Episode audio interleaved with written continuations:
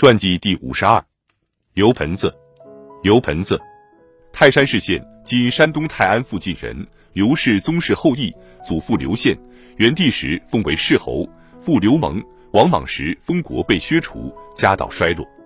刘盆子为一牧童，后被赤眉拥立为帝，年号建世。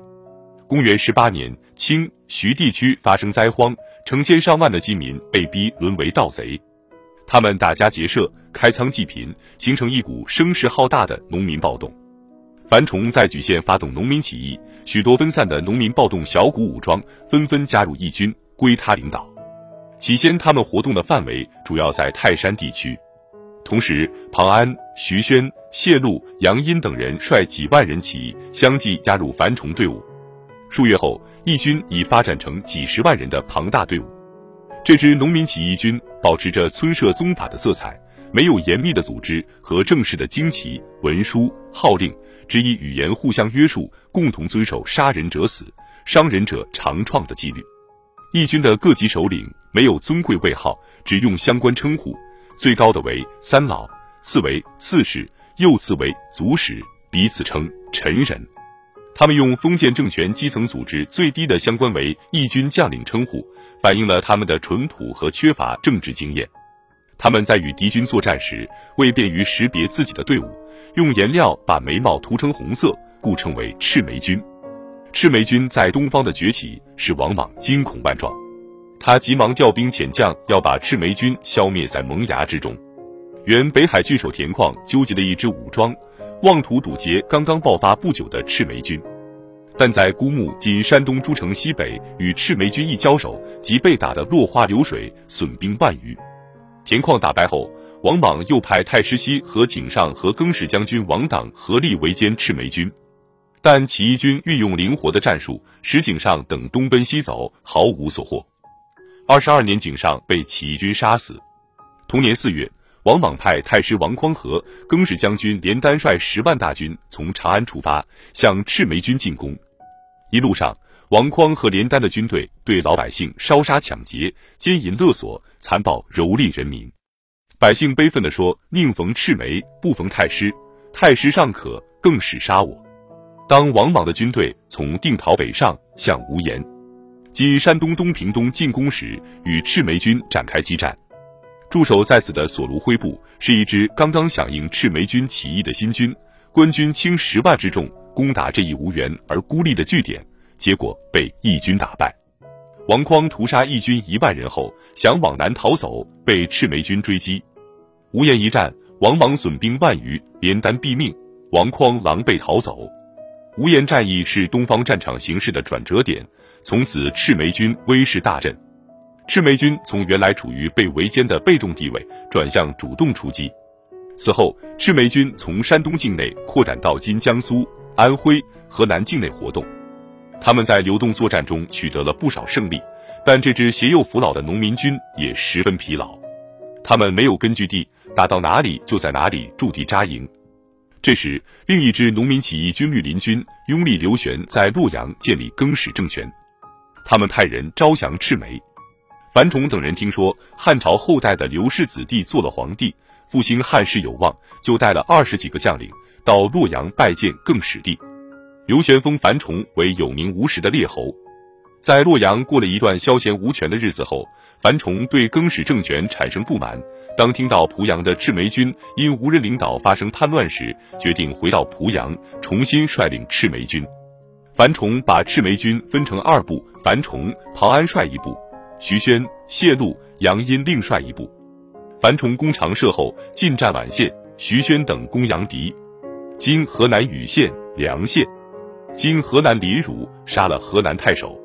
赤眉军又在中原大地上驰骋纵横，重振军威。更始政权的建立给他们一个启示：绿林可立刘玄为更始帝，赤眉何不也找个刘家子弟为皇帝呢？要找一个刘家后代，并不是难事。赤眉军经过市县时，曾劫持了汉代世侯刘蒙的三个儿子刘公、刘茂和刘盆子。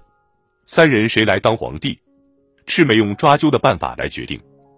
二十五年春，赤眉军在华阴筑起祭坛，坛上放着一个空箱子，里面有三根竹简，两根竹简是空白的，只有一根写着“上将军”三个字。谁摸到带字的竹简，就立为皇帝。刘盆子的两个哥哥都抓的是空竹简，这样刘盆子被赤眉拥立为帝。刘盆子当时还只是一个十五六岁的少年，是个放牛的牧童。当时他还披发赤足，敞开衣襟，不知是怎么回事时，他被赤眉将士震耳欲聋的“万岁，万岁，万万岁”的呼声吓得满头大汗，脸色通红。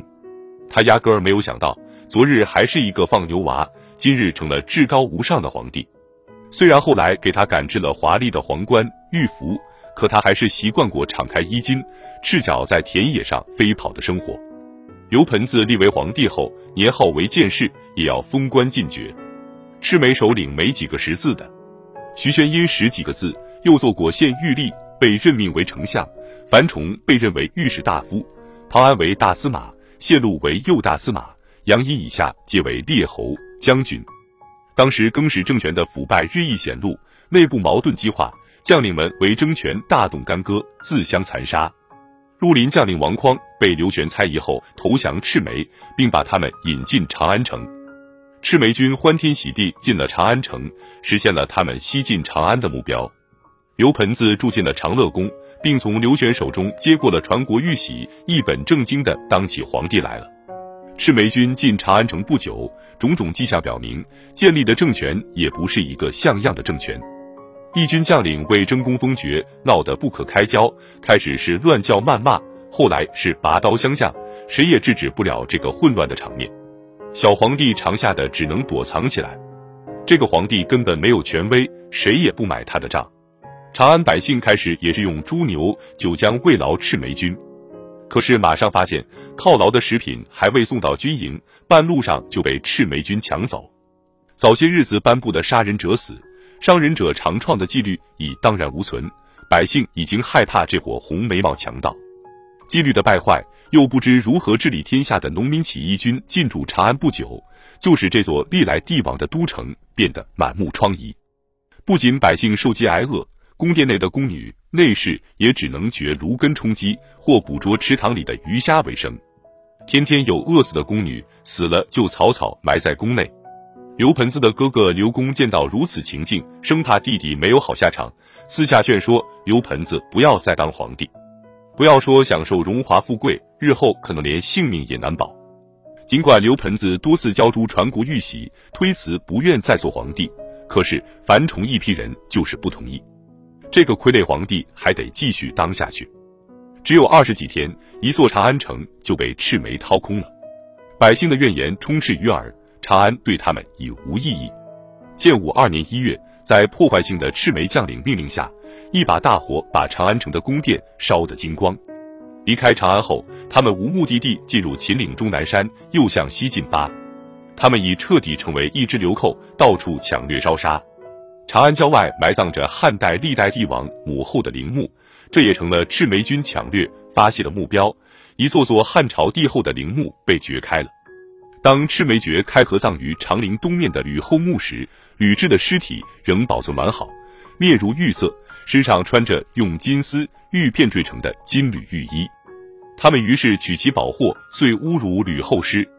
赤眉军盗掘陵墓，其破坏程度是空前的。长期在外东抢西掠，总不是长久之计。一部分赤眉想东归，回山东老家去。同年十二月。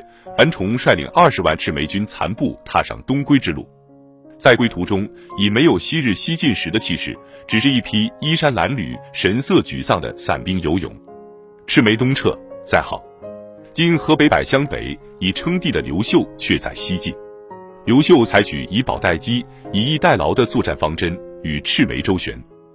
二十六年底，赤眉军在华阴遇到了刘秀部将冯异的堵截。两军相持了六十多天，打了几十仗，结果赤眉军被拖垮，在饥寒交迫中，五千多人投降。后来虽然赤眉也打败过邓禹的军队，但二十七年春的河南渑池一战却使赤眉主力被歼，彻底失败。战斗开始，赤眉派一万多兵力攻击汉军主力，冯异只派少量兵力抵挡。赤眉以为汉军是单立孤，轻率的投入十多万兵力。不料，冯异也派大批兵马应战，且也在眉毛上染成红色，以搞乱赤眉阵线。经过几天激战，情绪紧张、体力匮乏的赤眉军仓皇向西逃去。冯异紧追不舍，一直追到小底，今河南洛宁东北。小底是崤山中一条险峻而狭长的山谷，平时人员通过也得小心谨慎，车马根本无法通过。溃败的赤眉军在长坡道上你挤我拥，相互践踏，死伤惨重。在无路可退的情况下，八万多悲怆欲绝的赤眉军将士和男女老幼噙着泪水向刘秀投降。刘秀采取安抚的政策，妥善地安置了赤眉军将士和他们的首领樊崇等主要将领。同他们的妻子儿女住在洛阳，每人自宅一所，田二顷，让刘盆子担任叔父赵王刘良的郎中，给他很丰厚的赏赐。刘盆子后来双目失明，刘秀下令以荥阳的官田租税终身养活他。樊崇后来也许是不习惯娴静的生活，有所动作，使刘秀可以借此判他大逆谋反，结果和庞安一起被杀，杨殷、徐宣俱归乡里，卒于家。东汉王朝在绿林、赤眉农民起义军相互残杀和被镇压以后建立起来了。